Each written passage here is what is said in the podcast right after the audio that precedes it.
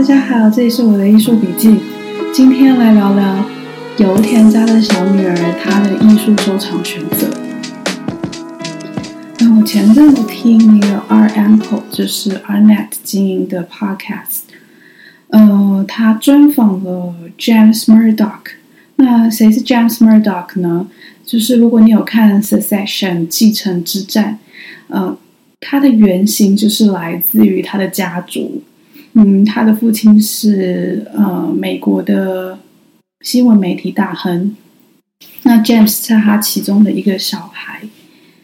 James 呢，他在二零二零年的时候呢，买了阿巴索母公司 MCH Group 的股权，成为主要的大股东。那 Arnett 就想访问他说，当初他。买了这个股权，他的一些动机跟目的。那因为那个访问很长，那其中有一段我觉得很有趣，就是主持人问他说：“哦，我们大众可能都不知道你有买什么艺术作品，你有收藏什么艺术作品哦，只知道说你是。” D.R.R. Foundation 的董事会成员，那你可不可以聊一下？因为就是 D.R. 在呃，在这个圈子是一个非常特殊的存在，有别于就是传统的一般啊艺术文化机构。那 James 就说，呃，他其实并不是一个有一有什么。就是藏品的 collector，但他对于一些反主流文化有一个偏好，就是偏爱。那虽然他一直都是做主流媒体，就是会做一些能够吸引大众的 content，但是他自己呃私下是喜欢就是比较非主流的，就让他有一种好像脱离。舒适圈的感觉，那他觉得就是 D.R.R. Foundation 是跟他的观念理念是契合的，因为主要是呃这个基金会它不是按照一般的博物馆的方式来选择呃艺术品来选择藏品的，而是反而呢是呃一些无法在传统机构的框架之内。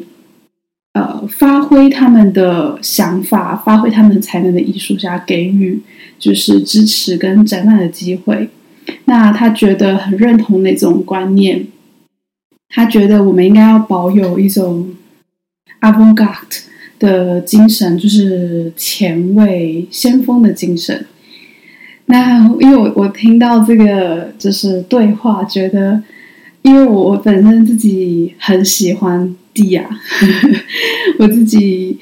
呃，之前在一九年的时候，就是有有去过地亚比肯。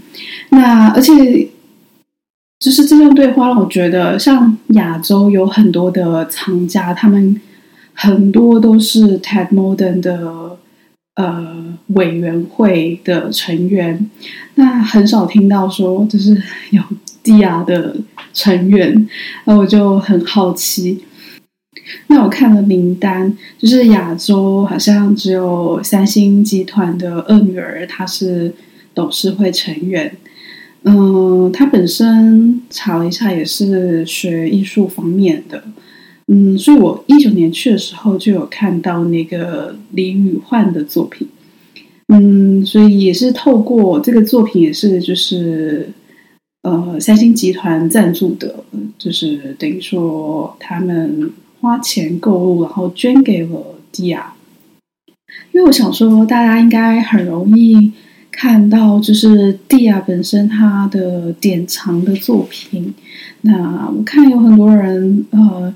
有做这方面的就是介绍，但好像比较少人去讲说呃整个 D.R.R. Foundation 的成立的历史。所以我想说自己。也很好奇当初为什么会做这样的选择。如果你接下来听，就知道他们到底有多疯狂，烧了到底有多少钱这样子。嗯，它基本上的 collection 都是集中在六零年代、七零年代的，就是艺术家的作品。嗯，如果你有听前面几集，就知道，呃，有我有一个时期非常的喜欢六零年代的极简主义，也有人说是低线主义。那，嗯，主要呢，我觉得大家比较少提的原因，是因为就是他的两个，呃，他的这是三个吧，三四个创办人是蛮低调的。所以大家好像找到他们的资讯可能也不多，那他们几乎就是有类似消失在那个现在的公众呃媒体的视线，就消失。所以我我我就是要稍微的去了解一下他整个就是故事。那首先就是他们取名叫做 Dia D I A 的，就是意思是它其实是一个希腊希腊语，那意思是就是穿越的意思。那我看就是他的呃创办人是呃 Hannah f l e t i g 他是说这个他用这个字的原因是因为呢。用一个就是暂时性的词汇、临时性的词词汇来表示，就是这个机构并不是永久的，但是艺术品是艺术品的存在是永久的。Hannah Friedrich，他这个看这个名字就知道他是德国人，那他是一个 art dealer，嗯，自己有原先有开画廊。那我在一九七零年发行的艺术论坛杂志上面有找到，他原本他是念慕尼黑大学的哲学艺术史，那后来就是跟 Rudolf Wiener 一起工作，负责就是慕尼黑的画廊的营运。那 Rudolf Wiener 就是现在 Wiener Gallery David 的爸爸。嗯，那他们有一次呢，去美国旅行的时候，发现说自己好像可以直接去代理美国的艺术商，而不是透过那个当时候主宰欧洲艺术市场的经销商 Elena Sonnebat，嗯，来就是透过他那一手。那谁是 Elena 呢？就是当时候也是一个很大的。呃，画商 Leo Castley 的太太。那我看那个年份，应该是那时候他跟 Leo 已经离婚了，自己出来独自开画廊。那其实当时候 Leo 也是用那个他岳父的钱，也就是 Elena 的爸爸的钱来买作品，所以才呃才有就是呃自己开了画廊。后来他就离开了。就是卓纳，就是 Winner Gallery。那他搬六零年代的时候搬去了美国，自己开画廊。嗯，你可以看他当时候的名单，艺术家的名单有 Car Andrew、Solowit、Robert Ryman、呃 Dan Flavin、Michael Heiser、Donald Judd、呃 Water Di Maria。Andy Warhol 跟蓝梦强，就是这些名单都是后来迪亚他主力在资助的艺术家。嗯，那那他是怎么去认识了油田家的小女儿呢？怎么会有人就是可以认识到就是有钱的富家千金呢？是他在有一次呢去休斯顿旅行。呃，那时候是去 Roscoe Chapel，就是那个 Mark Roscoe，他有一个呃教堂，然后里面都是挂他的作品。他是由那个 Manuel 家族所赞助的。那 Manuel 家族就是斯伦贝谢石油公司呃这个家族。那当时候他就认识了，就是那个老板的助理，叫做。呃，Helen Winkler，那透过 Helen 就去认识了，就是这个石油公司他们家的小女儿 Philippa。嗯，当时候呢，我看就是是讲说他们两个就是不管是海呢，或者是那个 Philippa，他们都是已婚的。后来呢，他们甚至就是各自离婚，然后在一起。那他是在一九七四年的时候成立的，成立了 Dia，就跟着那个这个 Helen 原本的就是老板的助理 Helen，他后来也成为了就是艺术史学者，同时也是策展人。他们一起成立了 D.R. Foundation，主要在推广地景艺术。那他们会去委托艺术家做一个很大型的地景计划。他们的目的呢是想要建立像是呃文艺复兴时期，像是麦地奇家族那样，呃有一个赞助艺术家的机制。可是他们选择一个非常。呃，低调不宣传不张扬，然后有点保密的状态去进行的。嗯，虽然就是这个圈子的人都知道他们是谁，但是不会去特别去说。Philippa 他是非常的低调的，那我就想说要找一些他的资料，好像找不太到，只知道他呃有信仰某一个宗教，然后他。但是可以透过他妈妈看得出来，他后来的一些就是呃做法跟他妈妈还蛮相似的。比方说，因为他妈妈本身就是那个石油公司的继承人，那也会收藏一些艺术作品，从呢后印象派一路买到了立体派、超现实。那战后的抽象表现、极简主义、普普艺术，连就是摄影都有买，连那个布列松也有买。那他妈妈跟艺术家的关系都是蛮友好的，甚至他会为了艺术家就是盖一个就是呃一个 museum，比方说那个 Andy Warhol Museum，或者是之刚刚提到的那个 Roscoe Chapel。甚至还有那个 Side Tumbling Gallery，就是他会为了艺术家盖一个就是机构给艺术家。哦，对了，就是他上述他妈妈的这些收藏，也可以在 Manual Collection 在休斯顿这边可以看得到他过去的收藏的作品。那我想他妈妈的这一些做法，一定是有影响到，就是后来 Philippa 他在。呃，蒂亚他做的决定，哎，我们可想而知，就是呃，那个菲利帕出钱，然后海呢跟 Helen 他们就是执行，然后规划。那因为海呢就是有艺术家这这方面的资源嘛，嗯，我们来看几个，就是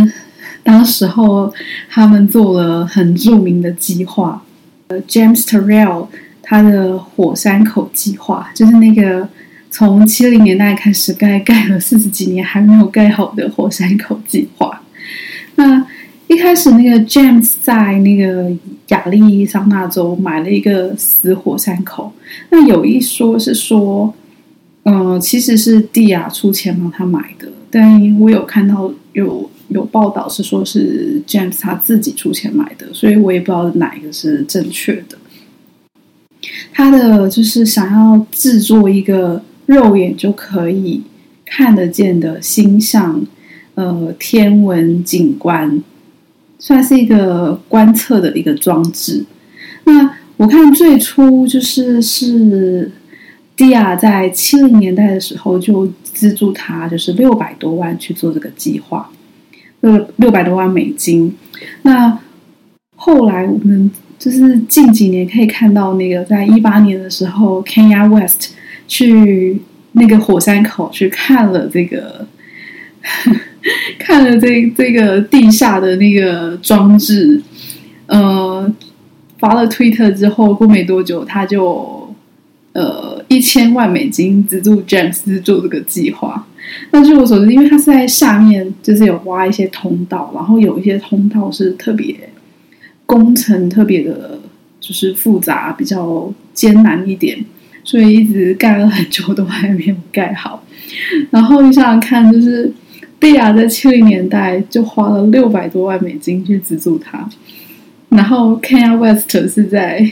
一九年的时候一千万，所以你可想而知，那个七零年代的六百多万真的是很多哎。然后第二个就是计划是呃，Water DiMario，他在 New Mexico 的 Lightning Field，嗯，就是。他用了那个这个艺术家用了四百多根的避雷针所组成的一个平很大的平原，嗯，他花了就是蒂亚花了七十多万去赞助这个计划，但是呢，每年又要再花二十万美金去维护这这一个作品，那它其实非常的巨大，就是那个平原非常巨大一个。地景艺术，以现在来讲，它一年就是只开放六个月。那他这六个月每天不会接待超过六个就是参观的人。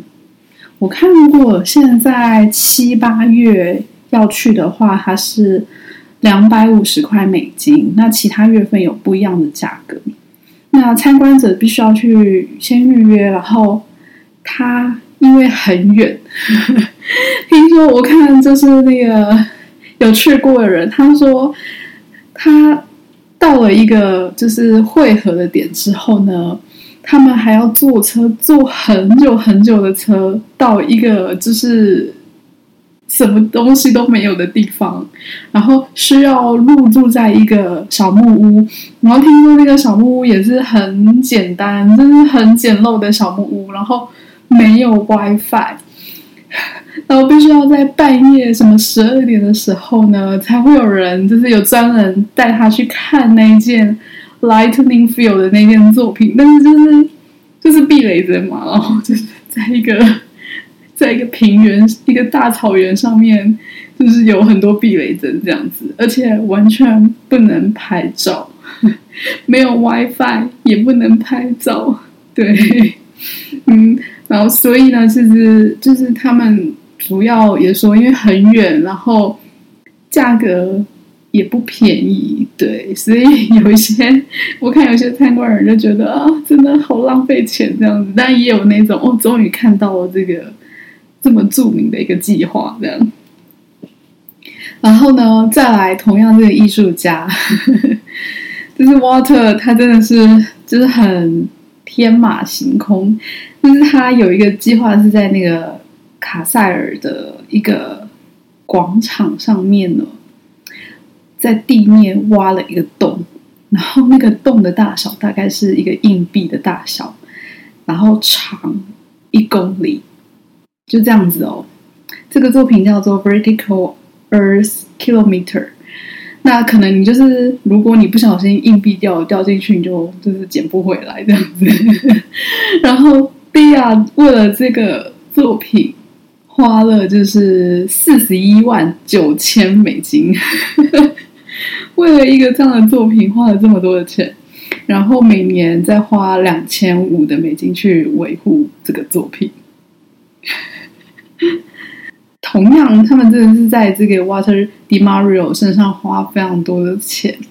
像是他在 SoHo 区有特地为他买一个，就是纽约的在 SoHo 区的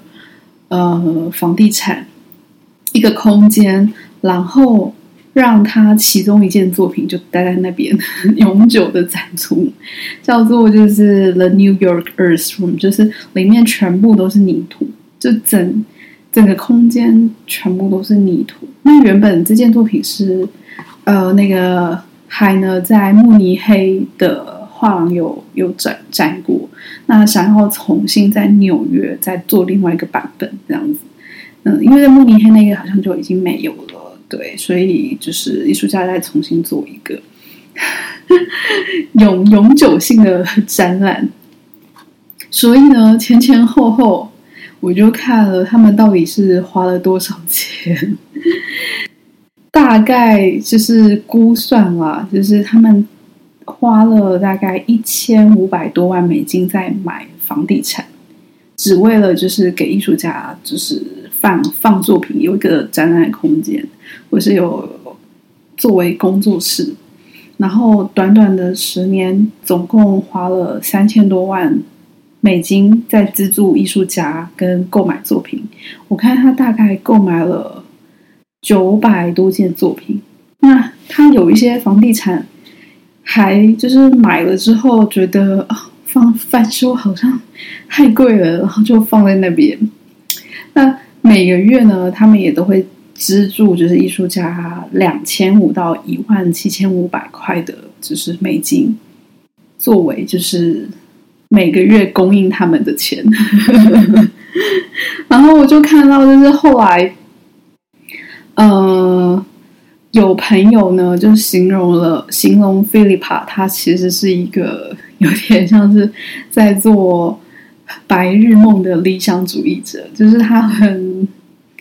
嗯想要为了就是这些计划，然后呢就是不计代价的花了很多钱去做这件事情，但因为他们那么烧钱，他们是完全没有任何就是。预算限制的，直到说遇到了第二次石油危机，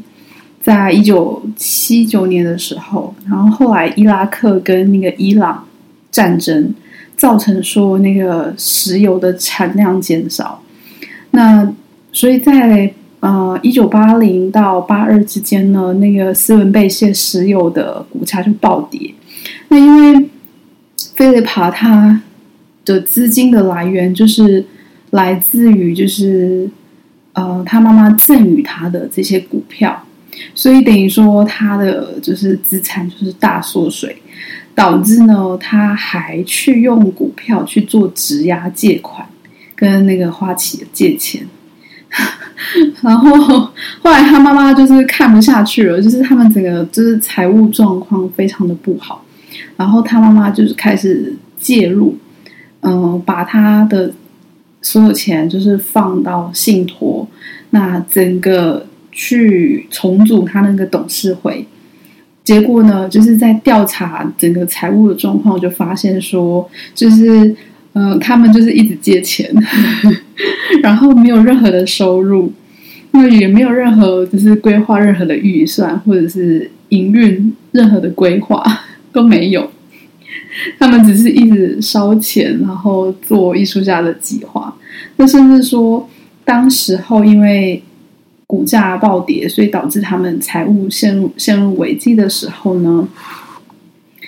原本就是那时候有个计划，就是 Donna Judd 他在那个德州有一个在一个沙漠上面要盖一个他的空间，那是后来后来叫做那个 Schnatty。Shinati Foundation，嗯，但是呢，因为那时候他跟蒂亚有签合约，那因为嗯，是那时候已经陷入 财务困难了，没有办法按那个合约给 Donna 钱，所以 Donna 就要去告那个蒂亚，所以因此就是对簿公堂这样子。反正就那时候董事会就开始卖房地产啊。然后，嗯，有一些是他们的工作室嘛，所以想想当然，就是那些艺术家就会开始呃反弹。那当时候他们是说，就是好像把他们当做恐怖分子一样的在对待。那甚至在八五年的时候呢，就是呃有委托苏富比纽约球拍卖了二十三件作品。然后我看是最后有十八件成交，那我稍微就是看人家翻拍的那个，那是当时候的图录的估价都看起来很低，就是可能故意用很低的价格，像我看到了，嗯，什么 side tumbling 的底价是两万五，然后什么 car o n d r y。三千五，Joseph Boys 三万美金，都是一些比较低的，就是底价来做拍卖。当时候就是卖的非常的不好，嗯，最后呢，就是成交了十八件，卖总共卖了呃一百五十万美金，但是还要再去扣掉那个，呃，要给拍卖行的拍卖行的佣金，所以，嗯，就是卖的很不好。然后后来呢，在 Washington Post 有访问这对夫妻，那。他们就说，每个人都问他们说，到底你们在财务上哪里就是做错了？但是没有人问他们说，就是我们做对了什么？所以他们最终其实财务陷入了困境，他们对自己所做的一切的计划都是非常的有信心的，觉得他们自己在做正确的事情。那我后来看这个 Washington Post 的记者，他。最后下的结论是：Dia story is a tale of big money, big R and big egos。就觉得他们是烧了很多钱做大的艺术品，然后是以一个以自我为中心，有一点可以说是自负的做法吗？后来呢，作品啊，房地产卖卖之后呢，他们就成立了一个就是。DR Center 的一个组织，但是就这样子就过了十年呢，就是他们这十年之间，就是也没有做，就没有看到什么资料做任何事情，而且因为他有一批很多的，就是作品嘛，也没有任何过去没有任何的展览的空间，那直到说有一任的，就是呃馆长叫做 Michael Govan。也是现在的那个洛杉矶县立美术馆的馆长，就是 L A C M A。当时候那个 Michael 就是很野心勃勃，他也非常的年轻，那好像才二十二十几岁而已。他去看到说，就是有一个在纽约近郊一个 Beacon 的这个地方，有出售一个一九二九年的呃。废弃的厂房，那它是所属于就是 Nabisco，就是现在大家吃的那个 Oreo 啊，或者 Reese 可口奶滋，就是来自于这个品牌。那他那个废弃的厂房是一个，当时候是做饼干的纸盒，它是一个印刷厂。呃，我看占地好像是一点五公顷，就大概是比一个足球场还要大。那这个 Michael 非常的厉害，他后来就说服了，就是那那 Pisco 去捐给他们，作为就是 Dia 他展览的空间。因为像这样的角色，其实就是找地方，然后找钱。那找钱他是找谁呢？他找了一个大型连锁书店那个 Barnes and Noble 的老板来资助。嗯，他们算说就是成本，就是如果你要在这个地方，在 Beacon 这个地方盖一个展览空间的成本大概是五千万美金。那等于说，这个老板他这个书店的老板就资助了三千五百万美金，其他就是一些基金会、呃金融圈的企业家的捐赠。对，那所以。当时候我我我是有看说，就是后来啦，就是呃，这个老板在零六年的时候呢，就离开了董事会。那中间有有很多的，就是爱恨情仇的纠葛，跟 Michael 之间。那反正当时候他们就是彼此有看到蒂亚这个潜力，一个出钱，一个出专业。共同去成立，在零三年的时候，在 Beacon 这边成立了，就是一个一个展览的空间。我当时候看说，就是因为这个书店老板跟董事会也不是很很合，有一个决定，就是那时候他们想要在纽约也找一个一个地点，不是只有 Beacon，呃。当时获得 Michael 他自己也是很很有野心，想要去拓展。那又找了那个在 Highland，现在的 Highland，它就是一个废弃的高架铁道附近的一个空地。那原本呢，价格没有说很高，可是因为大家都知道，后来因为那个地方在 Chelsea，大家知道后来那个高架那个 Highlight 就变成一个就是公园，一个高架的公园。因为这样子，就是他原本想要选的那个空地，就是价格就立刻就是飙高这样，所以最终就也失败。然后各种原因，嗯，就是刚刚讲的，就是那个书店老板跟董事会的人意见不合啊。然后 Michael 又就是